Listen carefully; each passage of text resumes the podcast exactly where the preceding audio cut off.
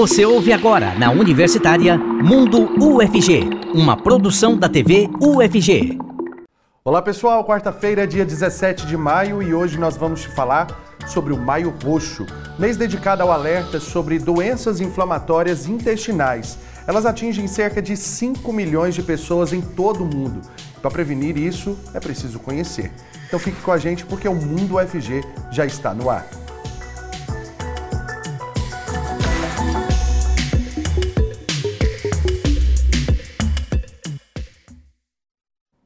Seja muito bem-vindo e bem-vindo você que acompanha a gente pela TV UFG e também pela Rádio Universitária 870M.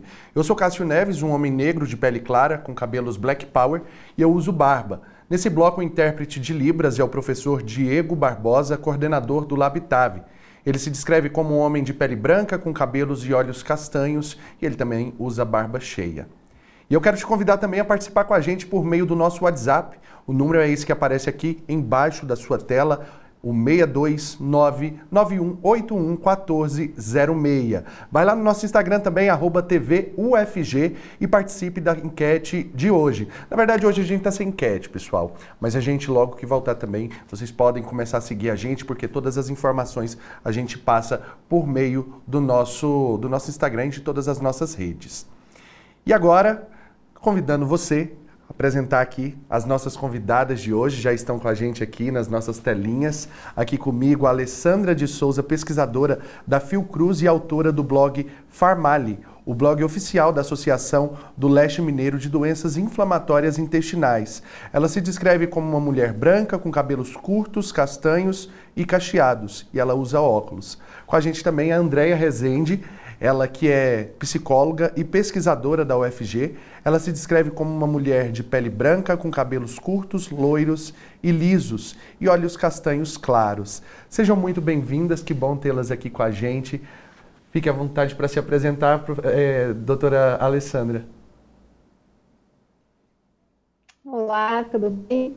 Primeiro, eu queria agradecer o convite é, para a gente, né, para mim, para a Andréia, daqui a pouco a gente tem a Damares, é muito importante no Maio Roxo é, que a gente possa ter qualquer espaço para divulgar sobre as doenças inflamatórias intestinais.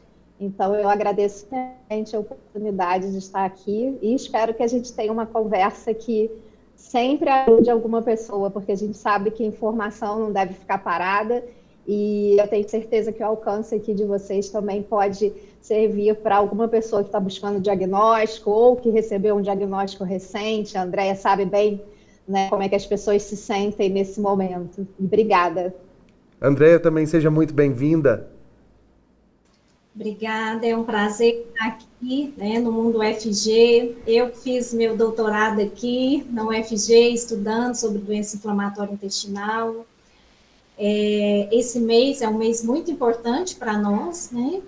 Que é da conscientização. Uhum. E eu, como psicóloga, né, é, eu falo que é sempre importante a gente estar tá falando sobre o assunto, estar tá conhecendo pessoas que têm a doença também. Eu, a Lê, né, a Damares, nos conhecemos pela doença, né? Por isso que a gente acabou se conhecendo, então isso nos fortalece e nos, nos faz, né, cada vez mais enfrentar é, a doença de forma saudável. E por que do Maio Roxo? Maio Roxo que vem justamente para trazer essa conscientização sobre as doenças infec infecciosas do intestino, doutora Alessandra? O microfone da senhora está desligado. Perdão, as doenças inflamatórias intestinais, né, elas não são doenças infecciosas, né? Então a gente já começa aqui na, na divulgação, né, da informação. Elas são doenças inflamatórias do intestino, onde incluem a doença de Crohn e a retocolite. E em maio, que é o dia 19 de maio, é comemorado então o Dia Mundial dessas doenças. É um momento em que no mundo todo, né, durante o mês todo, a gente chama de maio roxo, porque também é a cor que representa, é, são, acontecem campanhas, movimentos, é, lugares são iluminados de roxo. Não é um movimento só aqui no Brasil, né? É um movimento mundial para alertar sobre essas doenças. Em alguns lugares, elas ainda são bem pouco conhecidas, o diagnóstico acaba demorando por causa disso, porque alguns sintomas se confundem com doenças um pouco mais simples, como uma infecção intestinal, uma diarreia constante. Então, é, é importante a gente falar sempre é, sobre os sintomas dessas doenças, para que quando um paciente ele se encontra, né, uma pessoa se encontra na busca do, do diagnóstico com esse tipo de sintoma que parece comum, que ele ou até o profissional de saúde tenha alguma luzinha ali, um alerta de que pode ser algo mais grave e que precisa de tratamento, porque são doenças crônicas. Elas não têm ainda um tratamento curativo, mas existem tratamentos que devolvem é, a qualidade de vida ao paciente, ele pode entrar em remissão dos sintomas, que é quando o paciente se sente praticamente 100% bem, a gente pode dizer assim, né? Que ele tem ausência dos sintomas e isso tudo precisa acontecer cada vez mais rápido. Quanto mais demora o diagnóstico, mais difícil do tratamento surtir o efeito desejado, tanto pelo paciente como pelo profissional de saúde. Então, Maio Roxo é um momento em que o mundo todo se une para falar sobre essas doenças, para alertar sobre os sintomas, a importância do diagnóstico, do acolhimento, e sendo né, doenças que afetam, a gente pode dizer, quase todos os órgãos das pessoas, dependendo, se for a doença de Crohn, ela pode afetar da boca ao ânus, a retocolite já fica mais localizada no intestino, mas são doenças que trazem, a Andrea vai falar muito bem sobre isso, um desgaste emocional muito grande para o paciente. Primeiro, por, pela demora do diagnóstico e os, e os sintomas também que acabam, às vezes, até afastando o paciente do contato social. Né? Então, é um momento que a gente precisa falar, a gente aproveita para falar e mostrar a importância do diagnóstico correto, né, a tempo, que não seja demorado, que é o que a gente ainda vê até hoje, pessoas que levam mais de três anos para fechar um diagnóstico. Andréia, e aí é, explica para a gente, as doenças é, no intestino, elas estão ligadas a emoções ou por conta dessas doenças acaba desencadeando problemas emocionais também? Sim, é, a gente ainda não tem uma certeza sobre isso. É igual aquela questão do ovo e da galinha, né? Quem começa primeiro. Mas a gente sabe que influencia.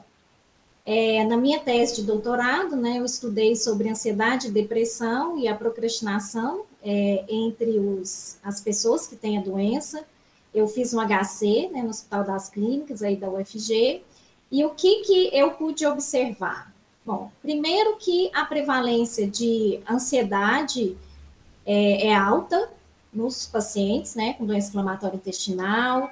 Por exemplo, 59,1% dos é, pacientes com doença de Crohn apresentaram sintomas de ansiedade mais exacerbado. Então, se você pensar 60%, né, é alto.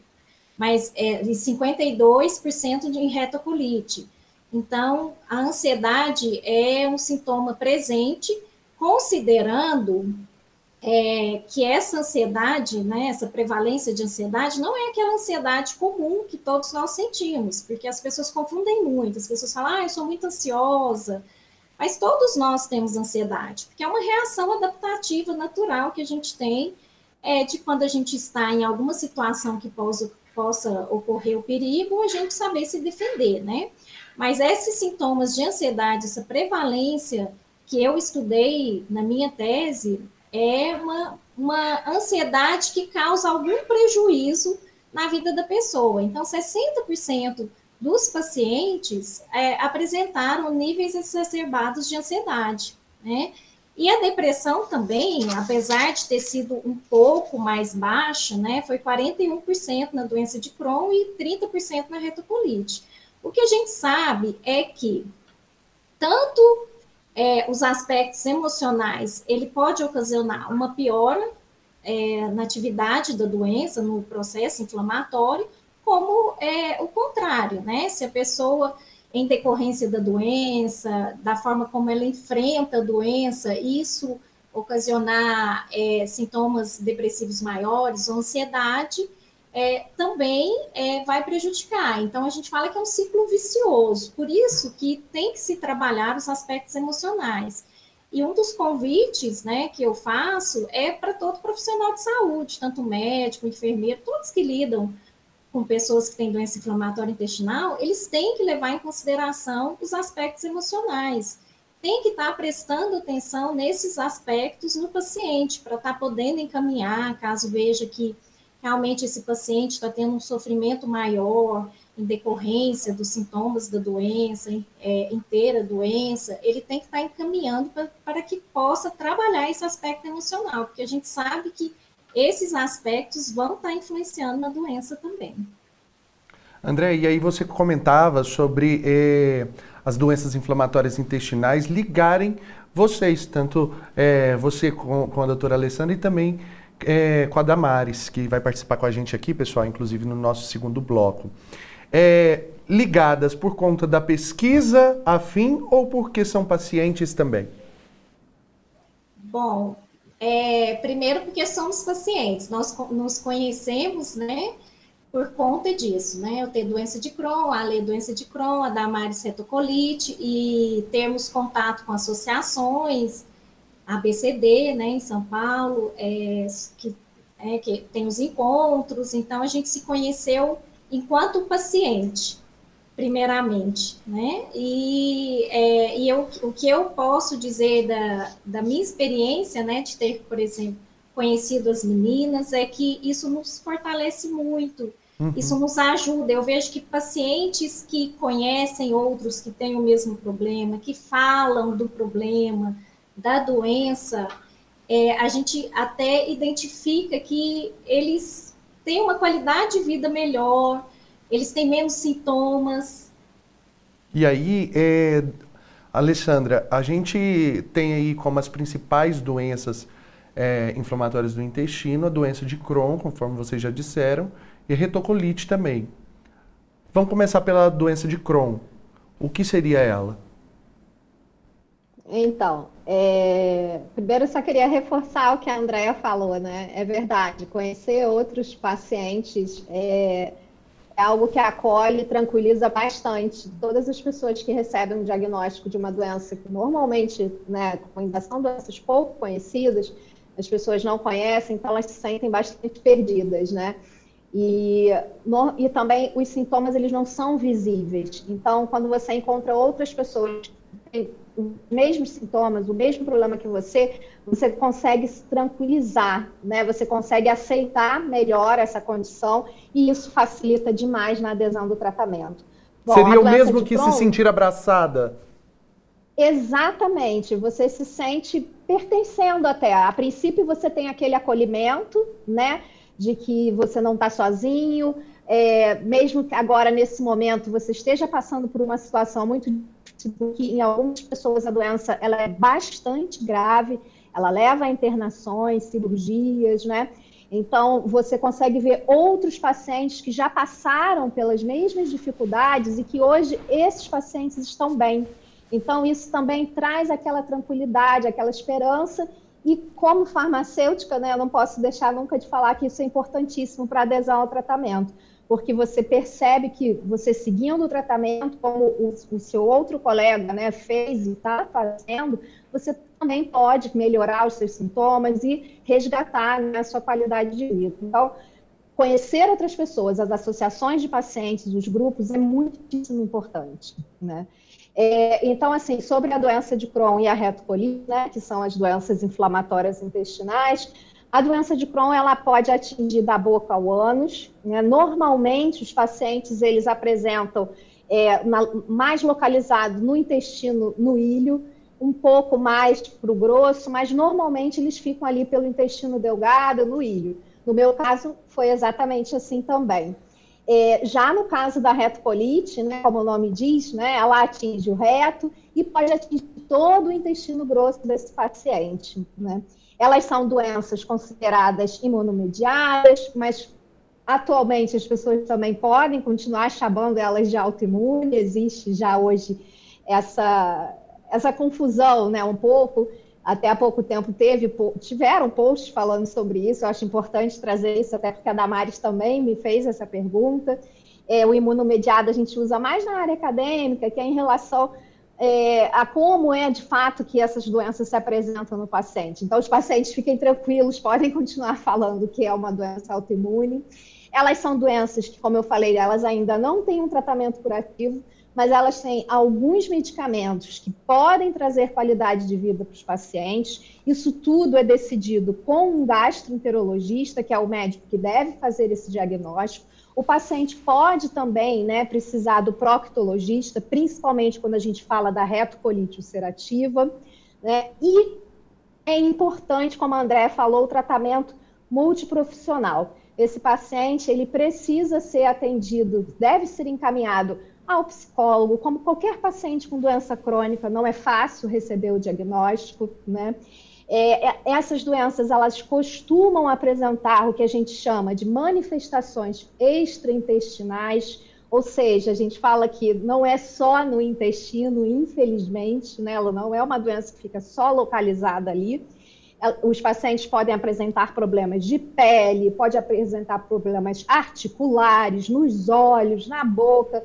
Então, veja bem, vai precisar de um tratamento multiprofissional. Calma, que também não vai apresentar tudo ao mesmo tempo. Né? Pois é, assustador, é Alessandra, porque assim, a gente que não hum. tem conhecimento da doença fica pensando Sim. como que aparece, com qual idade, como que é isso, Andréia? No seu caso foi como? Bom, é, geralmente é entre 20 e 30 anos, hum. que foi realmente o que aconteceu comigo. Eu estava, eu tinha 21 anos, estava finalizando a minha faculdade de psicologia quando eu descobri a doença. A diferença é que quando eu descobri, né, hoje já se fazem quase 25 anos, né, que eu descobri a doença. Na época que eu descobri, nem mesmo os médicos conheciam muito sobre a doença. Então, a dificuldade maior era essa: não se conhecia muito sobre doença, não tinham muitas medicações para estar tá tratando a doença. Hoje não, né? Hoje a, a maioria dos gastros, próctos, eles conhecem sobre a doença. Hoje a gente tem uma gama muito grande de medicação que ajuda é, a doença a entrar em remissão, que é quando a gente não tem mais os sintomas. Eu mesmo tenho 15 anos que eu não tenho absolutamente mais nada, nenhum sintoma. É, vivo tranquilamente, com qualidade de vida, faço tudo que todo mundo faz. É, então, hoje se evoluiu muito. Andréia, e aí a gente, inclusive, tá, passou tão rapidinho, a gente já vai, precisa finalizar esse bloco porque a gente está com o tempo estourado, mas eu quero te agradecer muito pela sua participação, por trazer essa contribuição, né, é, enquanto paciente, enquanto pesquisadora também da área. No próximo bloco a gente volta, inclusive, com a Alessandra, que vai trazer mais detalhes, também com a Damares. E aí eu te agradeço muito por essa partilha aqui junto com a gente, por essas informações. Estamos apresentando Mundo UFG, na Universitária.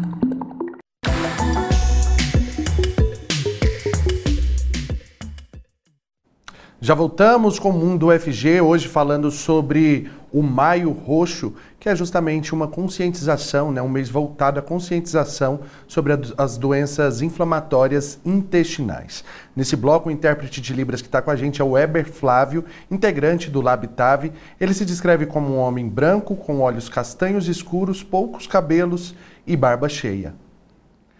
Para a gente continuar aqui o nosso bate-papo, nesse bloco continua comigo a Alessandra de Souza, pesquisadora da Fiocruz, ela que também é autora do blog Farmalho, blog oficial da Associação do Leste Mineiro de Doenças Inflamatórias Intestinais. E chega nesse bloco também para conversar com a gente a Damares, ela que Damares Moraes, ela é psicóloga do Subsistema Integrado de Atenção à Saúde do Servidor da UFG, o CIAS e ela se descreve como uma mulher de pele clara, com cabelos grisalhos. Seja muito bem-vinda, que bom que você está aqui agora para partilhar também um pouco da, da sua vivência, né? Como a gente falava no primeiro bloco, e a gente está de roxo aqui, gente. Todo mundo não é por um acaso, justamente por conta do Maio Roxo. E aí, é, tanto a Alessandra quanto a Damares e também a André, que estava aqui com a gente no primeiro bloco, para quem está chegando agora, é, elas, elas vieram justamente para trazer mais conscientização, mais informações, né, Damares, sobre essas doenças inflamatórias e você também é paciente, né? Isso. Boa tarde, gente. Obrigada, Cássio, viu, por vir em harmonia conosco, por abraçar essa causa. Sim, estou aqui como paciente, em primeiro lugar. Estou aqui como psicóloga do CIAS. Estou aqui muito feliz por estarmos juntos mais uma vez no Maio Roxo, com a UFG, é, abraçando essa campanha que a gente faz com tanto carinho para que as pessoas se conscientizem a respeito das doenças inflamatórias intestinais. Muito obrigada pela oportunidade.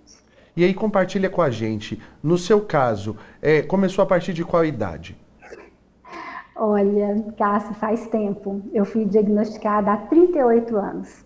Eu estou com 58, eu tinha 20 anos quando eu fui diagnosticada. Foi um caso raro na época, porque 38 anos atrás essas doenças não eram conhecidas. É, eu realmente fui muito abençoada porque apareceu sangue nas minhas fezes e meu pai ficou preocupado, me levou a um médico. A gente não tinha indicação nem nada, mas o médico era um especialista. E, e ele me diagnosticou assim, de cara. Ele fez um, um exame local, uma retossigmoidoscopia, e já me deu o diagnóstico. Então, eu fui diagnosticada muito rapidamente. Isso não é algo é, que aconteça com frequência, e é um dos motivos do Maio Roxo, que é isso, que a gente traga essa conscientização. E só que eu tive uma doença muito incontrolável, né? E mesmo eu tendo sido diagnosticada em 1985, nós não tínhamos o arsenal terapêutico que nós temos hoje para uso de medicação.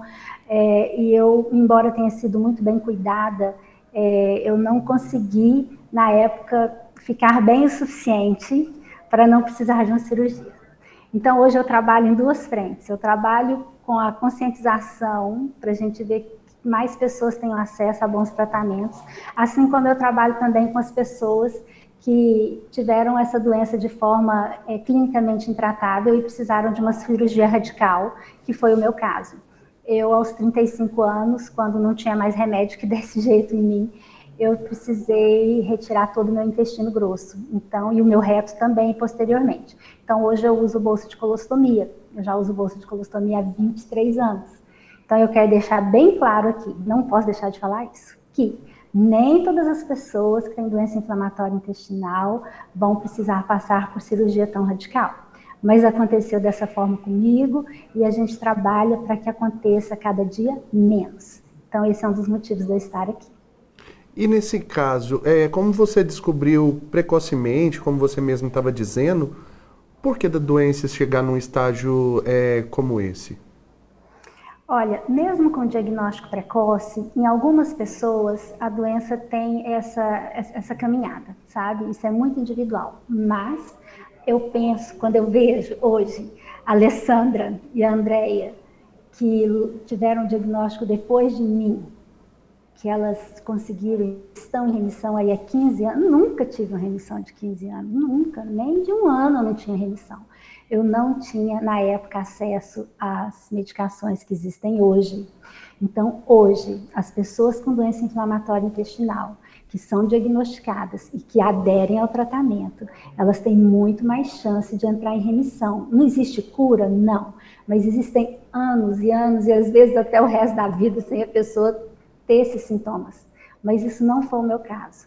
E eu sei que ainda hoje algumas pessoas precisam passar por cirurgia. Às vezes não tão radical, às vezes faz uma cirurgia aqui, outra ali, mas não é algo como aconteceu comigo de perder todo o intestino grosso e o reto. Mas veja bem, eu perdi, mas eu não perdi minha qualidade de vida. Eu quero deixar isso bem claro também. Usar uma bolsa de colostomia, ter uma ostomia definitiva hoje na minha vida, foi uma benção, porque ficou incontrolável. Então, é, a gente trabalha para que não chegue a isso. Mas se chegar a isso, a gente continua trabalhando, porque a gente tem como superar isso também.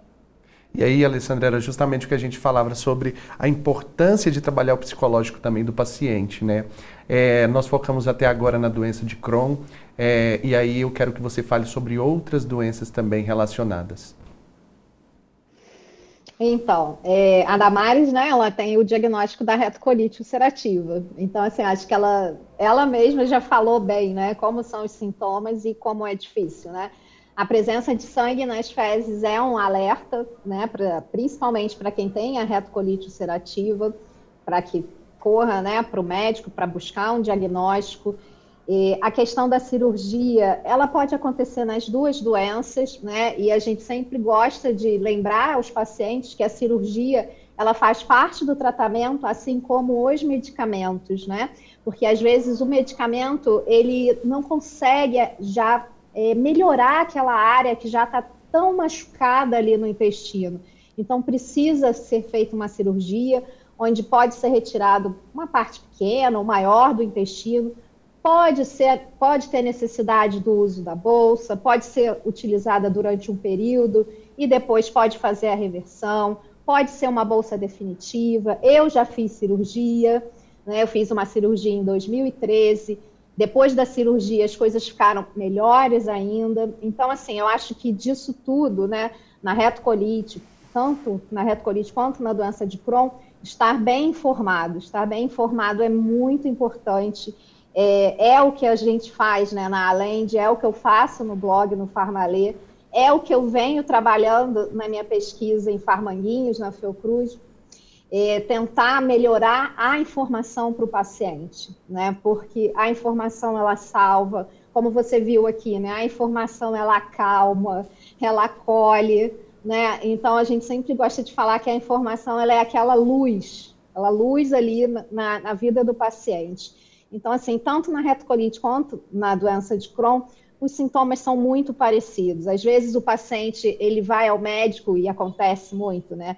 Ah, meu médico ainda não sabe se eu tenho Crohn ou retocolite. Fica calmo, isso pode acontecer, né? Aos poucos o médico vai solicitar outros exames e aí o seu diagnóstico vai ser fechado. O tratamento é bastante similar também né, como a Damares disse, atualmente a gente tem um, uma quantidade maior de medicamentos, medicamentos mais específicos né, para o tratamento dessas doenças. Então, é, eu acho que disso tudo aqui, né, do que a gente está aproveitando aqui da nossa conversa, a gente já falou de sintomas, a gente já falou é, como são as doenças, a demora no diagnóstico, né? Já trouxemos também o assunto ostomia, que às vezes pode parecer um tabu, mas eu já conversei com a Damari sobre isso. Não é, porque ele faz, né? Pode fazer parte, sim, também desse arsenal de tratamento que os pacientes hoje em dia que usam a bolsa, eles estão com boa qualidade de vida, eles agradecem até a bolsa porque eles não podiam sair de casa, né, de, por causa das urgências ao banheiro.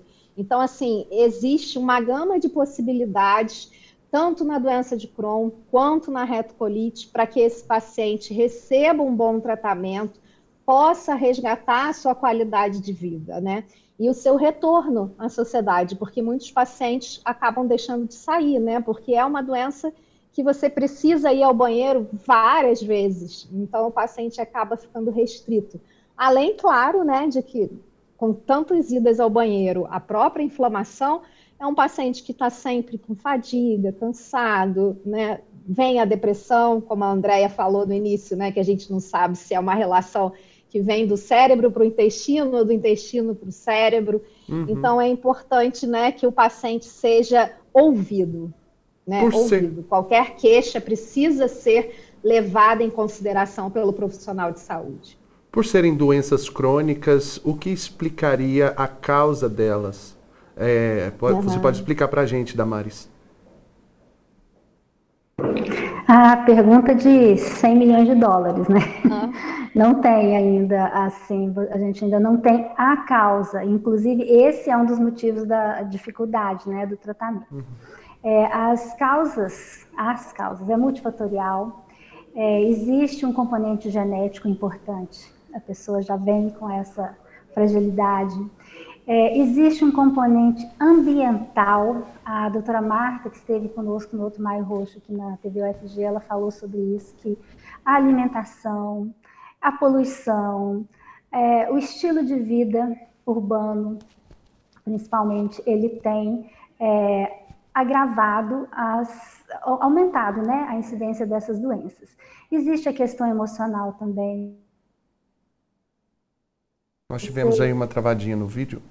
Ah, tá. Voltamos. A gente, não, a gente não sabe, então, a causa é multifatorial e tanto a questão ambiental quanto a questão genética ou a emocional, que também pode vir de um ambiental, né? É, elas são fatores importantes uma sozinha não vai é, fazer a cura dessa doença. Né? Então, por isso que o que a gente, o que, que a gente busca? A gente busca que as pessoas compreendam que mesmo não havendo cura, mesmo não sabendo a causa, há que se ter uma aceitação. Ter uma doença crônica é, é, um, é uma coisa que leva você a precisar de um enfrentamento a muito longo prazo o resto da sua vida. Então você precisa aceitar. Para aceitar, você precisa conhecer. Como que você vai aceitar algo que você não conhece? Uhum. Então, quanto mais informações de boa qualidade, muito importante, a Alessandra trabalha com isso. Quanto mais pessoas que tenham uma boa qualidade de vida você conheça, melhor você vai aceitar. Você aceitando a sua condição, você vai fazer adesão ao tratamento, porque é muito importante que você se trate direitinho. E você aceitando o tratamento, você vai ter uma boa qualidade de vida. Então, aquele círculo vicioso da ansiedade, da doença, ele vira um círculo virtuoso. Eu aceitei, eu me trato, eu me cuido, eu me acolho. Tem tempos bons, tempos ruins. Pode haver muitos tempos bons. Então, tudo isso é, é, é a inspiração que a gente tem. A minha inspiração é de ver as meninas bem e a inspiração de várias pessoas que me viram muito mal. Cássio, eu pesei 33 quilos. Hoje eu você está tinha... com quanto? Só para a gente ter um comparativo. Oi? Quanto o... eu estou pesando hoje? É. Só pra 60. gente. Só o dobro, praticamente. O dobro. Eu sou pequena, mas 33 quilos era nada. Eu tinha 30 evacuações de sangue por dia. Eu estava de fralda numa cama. A minha doença chegou a isso. Eu era aposentada por invalidez. Eu fui melhorando, eu fui sarando, eu fui fazer outro curso superior, eu fiz psicologia, eu entrei para o UFG. A vida mesmo com doença inflamatória intestinal. É isso que a gente quer dizer para as pessoas: existe vida, e muita vida, e boa vida. Mas você tem que passar por esse processo, né? É justamente por isso que você fala com um sorriso no rosto hoje, né? Porque é uma vitória, é uma vitória depois de, de, de, obter informação, depois de ter esse tratamento de qualidade. E aí, nesse enfrentamento, como as meninas mesmo dizem, é importantíssimo ter a informação. E é por isso que o programa hoje é voltado a isso, por conta disso que esse mês, o Maio Roxo, né, também é voltado a essa informação. E aí a Alessandra tem um blog, inclusive, o Farmalê, que é justamente para tratar também sobre é, esses esclarecimentos trazer essa informação tão necessária. Antigamente, inclusive, o blog era sobre outro assunto e aí acabou mudando no meio do caminho, né, Ale? Sim, isso mesmo. Ele já foi um blog de farmácia na época da faculdade de farmácia. Depois eu engravidei, né, com a Sofia. Aí eu resolvi fazer um blog de maternidade. E aí a doença de Crohn me deu um susto e então eu ainda não tinha nenhum envolvimento né, com outros pacientes, não tinha tido essa vontade ainda. Foi só após a cirurgia que, quando foi uma cirurgia de emergência, e eu queria saber mais e queria que o que eu já sabia, porque na faculdade de farmácia eu também estudei sobre doença inflamatória intestinal, eu queria compartilhar o que eu sabia porque eu observei nas redes sociais que tinha muita informação desencontrada, é, não tinha ainda material traduzido, então às vezes eu traduzia, ainda faço isso, né? A tradução de alguns materiais lá de fora para os pacientes e percebi, né? Me senti acolhida. É, onde eu me senti acolhida foi na Alende, com a Júlia, que é a presidente da Alende, foi a pessoa que me recebeu dentro dessa rede social, dentre outras pessoas que eu comecei a conversar, ela foi a pessoa mais acolhedora que eu tive. E com isso eu fui conhecendo mais pessoas com DI, que a gente chama de DI também, né? É, como a Damares, como a Leca. Nossa, mas tanta gente querida, sabe? Gente que está aqui assistindo a gente, é, que não tem DI, né, que cuida de outros pacientes. Tem a Shirley, que está aqui no chat, que eu já vi, ela trabalha com psoríase. Então, a gente acaba se envolvendo também com pessoas que são voluntárias e que cuidam de outras pessoas de outras patologias, né? E realmente, assim, isso é fundamental. Eu acho que numa doença crônica, você caminhar sozinho é, vai ficar um pouco mais difícil, sim, as coisas, né? Se você tem o acolhimento dentro do seu lar, né, com a sua família, com os seus pares, já é uma coisa assim muito importante para esse paciente. Mas quando você encontra outras pessoas que passam ou passaram pelas mesmas dificuldades, isso realmente dá uma virada de chave, assim. Você talvez você nem queira ser um voluntário numa associação, mas se sentir pertencendo a uma causa e acolhido dentro daquele meio, isso é muito bom, isso ajuda muito. Os próprios profissionais de saúde que cuidam dos pacientes, eles, eles sugerem né, que os pacientes busquem os grupos de, de, de pacientes para ter esse acolhimento. E hoje em dia, né, a informação ela está tão assim divulgada que também é um ambiente de educação, é um ambiente de educação e saúde, né? Então, é, o paciente, ele acaba que dentro desse, desse, dessas associações e grupos, ele não tem só acolhimento, né? Ele acaba virando um paciente, como a gente gosta muito de chamar também, de um paciente empoderado. É um paciente que conhece a sua doença, é um paciente que conhece o seu tratamento, é um paciente que consegue conversar com os profissionais de saúde, né, sabe falar o que ele está sentindo, o profissional de saúde consegue dialogar com ele, e isso é muito importante, muito importante mesmo para os pacientes que têm doenças crônicas. Né? Quero muito agradecer a sua participação aqui com a gente, a agradecer também a participação da Damares.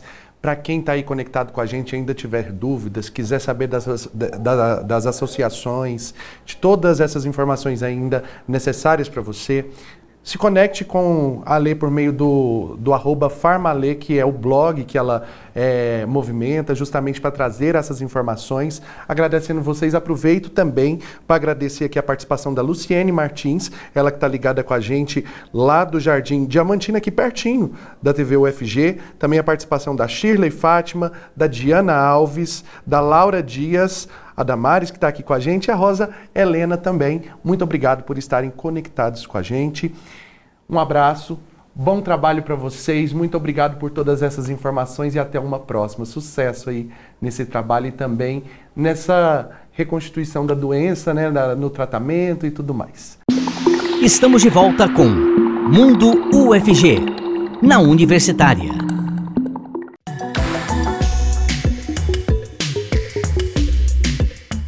Já voltamos e agora eu quero te lembrar que começa hoje a Agro Centro-Oeste Familiar 2023.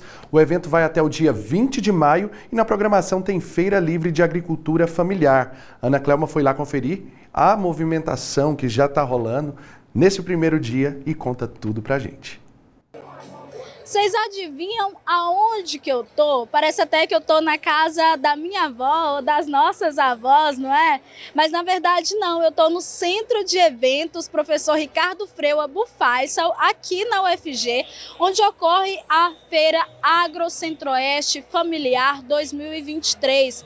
Durante esses dias de evento tem uma longa programação aí e entre elas tem a Feira Livre. Aqui tem 115 iniciativas de agricultores agricultores familiares aí, e esse número é recorde esse ano, viu? E olha, aqui tem expositores que são indígenas, quilombolas, assentados da reforma agrária, e quem vir visitar vai encontrar diversos produtos, mel, produtos alimentícios, artesanato. E hoje a gente vai falar aqui primeiro sobre essa obra de arte que tá onde a gente está. Para isso, eu convido aqui a Jussi Maria Dantas, que ela é esposa do, do artista, né, que fez tudo isso aqui. Tudo bem, Jussi Maria? Seja bem-vinda.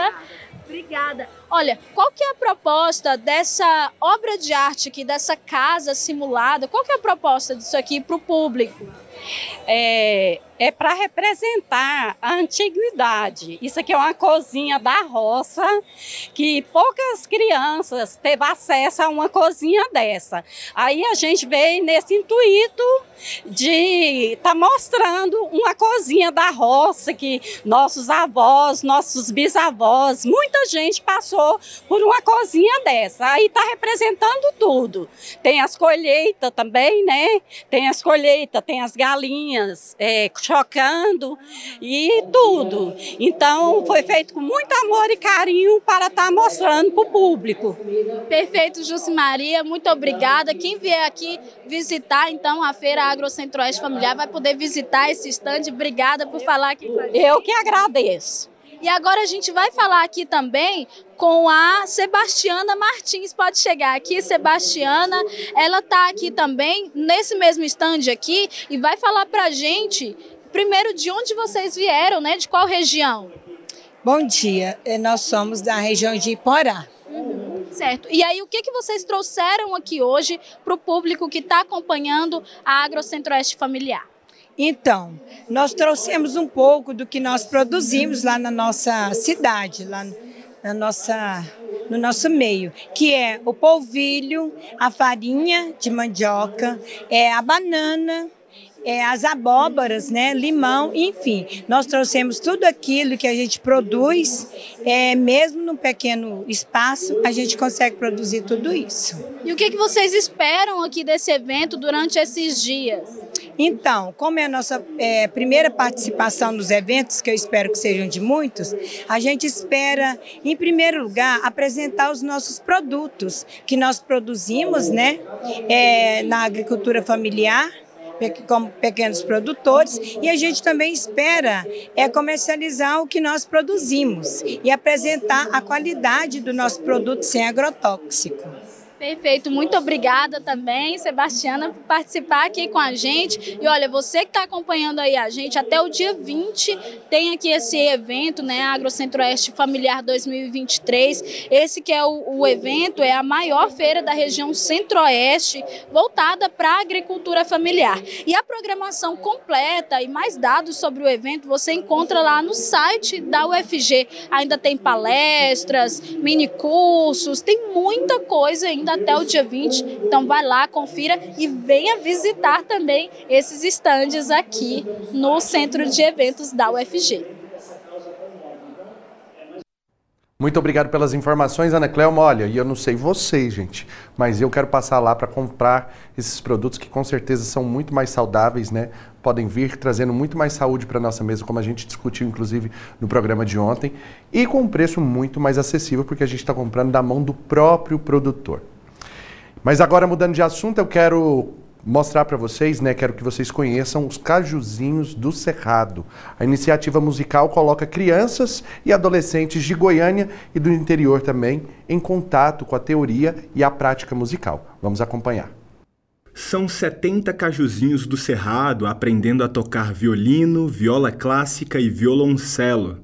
A iniciativa foi idealizada pelo professor de música e regente Igor Monteiro e atende crianças e adolescentes de Goiânia e Teresópolis. Ao perceber algumas dificuldades, sobretudo sociais e humanas, dentro das instituições de ensino, é, resolvi estabelecer um espaço dentro da educação, onde as crianças, os adolescentes pudessem ser livremente quem de fato eles são, né? É, mantendo o respeito e sempre o companheirismo e a partir dessa coletividade desenvolver, né, esses aspectos humanos que são necessários para o desenvolvimento social. E tudo isso a partir da música, como eu tenho formação é, em licenciatura em música pela Universidade Federal da Paraíba, pensei que através da música a gente conseguiria proporcionar esse desenvolvimento integral nas crianças e jovens. O projeto é uma ação de extensão do programa de Academia de Música da Escola de Música e Artes Cênicas da UFG, como conta Igor Yuri, professor da EMAC e coordenador do programa. A importância da universidade abraçar uma iniciativa excelente como essa do projeto Cajuzinhos do Cerrado, ela é imensa pois a universidade atua num tripé ensino, pesquisa e extensão, e o Cajuzinho do Cerrado está presente na extensão, que é um retorno que a universidade dá para a comunidade. Então, é uma parceria muito grande entre a Academia de Música e Cajuzinho do Cerrado. Eduarda, de 12 anos, toca viola clássica e nos conta como foi sua primeira apresentação. A experiência é muito boa assim, você vê as pessoas olhando para você, é muito bom. Eu nunca tinha apresentado na minha vida. Aí o professor disse que ia ter uma apresentação. Fiquei muito feliz. A nossa primeira apresentação foi lá na Santa Branca. Eu acho importante falar que as crianças elas se adaptam muito e elas precisam de, desse projeto porque é muito bom, muito maravilhoso. Paulo Henrique toca violino na orquestra e faz parte da primeira turma adulta da iniciativa. Cara, o que eu mais gosto no projeto é que assim é um ambiente muito acolhedor, é um ambiente muito assim amigável para uma orquestra principalmente, que geralmente não é assim. É um projeto assim muito acolhedor. Um casinho encerrado pode mudar vidas, assim como mudou a minha vida. Tipo, eu entrei num, num momento muito delicado da minha vida e me ajudou bastante. Então, assim, pode mudar a vida de muitas crianças, muitos adolescentes e adultos também, que a gente tem adultos fazendo. Os encontros são realizados em dois polos, na EMAC UFG e na Fazenda Santa Branca, em Teresópolis. As aulas são divididas entre instrumento e ensaios da orquestra. Tânia Monteiro, professora de violino e diretora técnica do projeto, conta como a iniciativa tem crescido. É no início, eu já fazia o que eu faço hoje. Eu era uma ajudante né, de logística, eu cuidava dos alunos né, quando a gente saía do ambiente escolar para as apresentações, era eu que tomava conta dos uniformes e da demanda geral dos alunos fora do ambiente escolar para as apresentações. É, basicamente é a mesma coisa, que eu faço hoje, só que a demanda é maior, né? Hoje o projeto tem o dobro, o triplo de alunos que tinha naquela época. A demanda é essa. Todas as viagens, todas as apresentações, todos os contatos sou eu que faço, juntamente com o professor Danilo partir dessa coletividade, de um trabalho é, coletivo, de uma aprendizagem colaborativa, os, os, alunos se sentem pertencentes a um grupo, eles aprendem a auxiliar, os alunos mais avançados auxiliam os mais novos, os mais novos, os mais novos criam metas, né, de a partir do que eles observam nos alunos mais adiantados, desenvolvem responsabilidade, senso crítico. Então, assim, primeiramente a gente observa esse desenvolvimento, né? E inclusive da afetividade e posteriormente é que a gente começa a observar o desenvolvimento musical também. Muito bem, caminhando para o final do programa de hoje, nós vamos conferir juntos a agenda de eventos, ações e editais da UFG.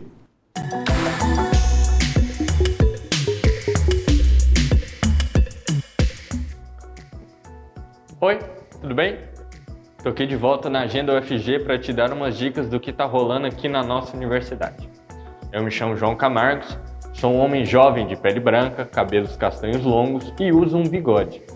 E hoje estou em um corredor de um prédio da UFG com janelas de vidro aqui dos lados. Pois então, vamos embora conferir toda a agenda? E olha só, para você que curte um rock goiano, você não pode perder a comemoração dos 20 anos de história da banda Caboclo Roxo. Esse evento será realizado hoje no Centro Cultural da UFG, a partir das 7 horas da noite, e conta com uma sessão do documentário sobre a banda e em seguida um grande showzão. O ingresso é um quilo de alimento não perecível e uma contribuição voluntária.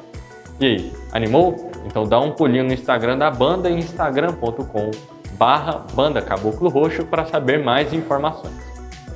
E agora, até o dia 20 de maio, será realizada a 21ª Semana Nacional de Museus. Nesse ano, o evento tem o tema Museu, Sustentabilidade e Bem-Estar e debate sobre o cuidado com o meio ambiente e a promoção do bem-estar, por meio de palestras, oficinas e exposições. O Museu Antropológico da UFG estará aberto e é uma ótima opção para visitas em família, com amigos ou até mesmo para quem deseja desfrutar de um momento cultural sozinho.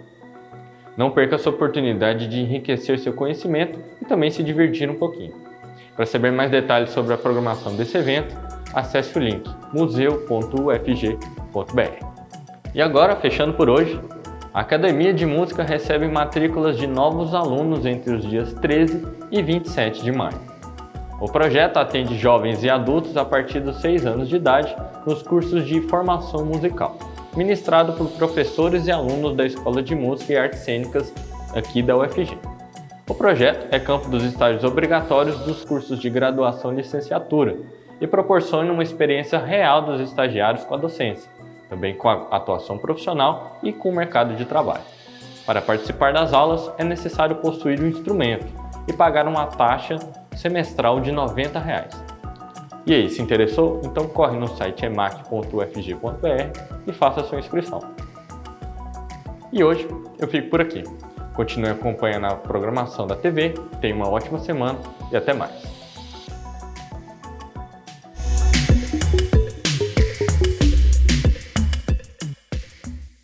É isso aí, muito obrigado, João. Eu vou ficando também por aqui. Muito obrigado por ficar aqui junto comigo. Beijos e até mais. Tchau.